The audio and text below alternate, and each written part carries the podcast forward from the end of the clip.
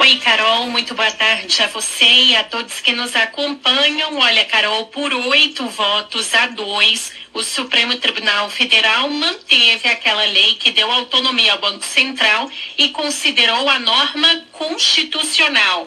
Os ministros rejeitaram uma ação que questionava a validade da lei porque o projeto aprovado foi o de iniciativa do Congresso e não do Executivo, que é quem teria competência sobre o assunto.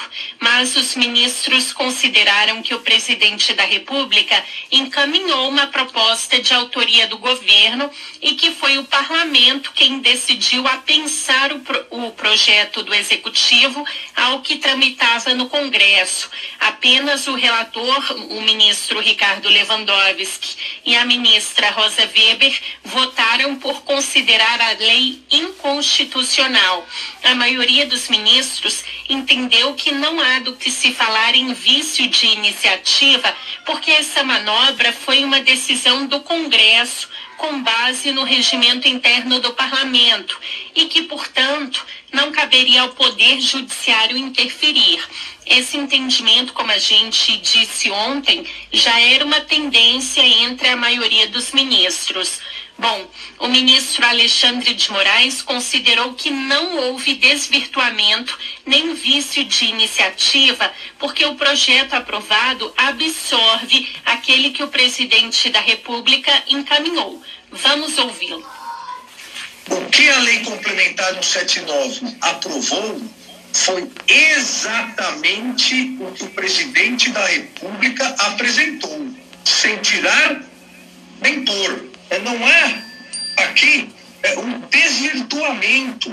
A lei complementar, o 79, a sua redação é quase idêntica ao projeto apresentado pelo presidente. Ao sancionar, ele deu a sua segunda, seu segundo posicionamento, e aí sim concordou, inclusive, com as alterações possíveis que as emendas apresentaram.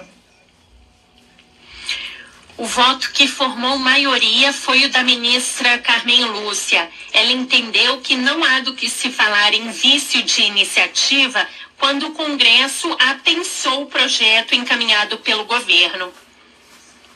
O apensamento do projeto de lei, que então incluiu naquele que teve tramitação e que acabou pela, pela formulação da lei complementar 179, fez sanar qualquer vício de iniciativa de que se pudesse ser, errar o, esta lei. Portanto, tenho que a lei complementar não está viciada formalmente, não contraria a Constituição, porque a apresentação do ato do presidente da República supriu devidamente a exigência constitucional. O Isa, a ministra Rosa Weber seguiu o relator, considerou a lei inconstitucional. O que, que ela alegou, hein? Pois é, Carol, lembrando que o relator Ricardo Lewandowski votou ontem e a ministra Rosa Weber seguiu o entendimento dele é, no sentido de declarar a lei inconstitucional. Ela considerou que ficou plenamente configurado, sim, o vício de iniciativa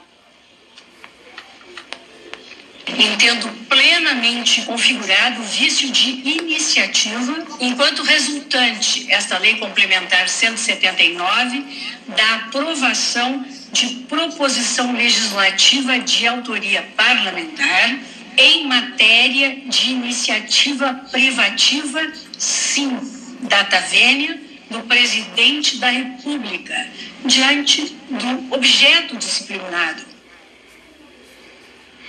e aí a gente lembra, né, Carol, que ontem, além é, do ministro relator Ricardo Lewandowski, também votou o ministro Luiz Roberto Barroso. E Barroso foi quem abriu a divergência do relator ao considerar que não houve vício de iniciativa, porque o presidente da República encaminhou um projeto idêntico àquele que tramitava no Congresso. Carol. Obrigada.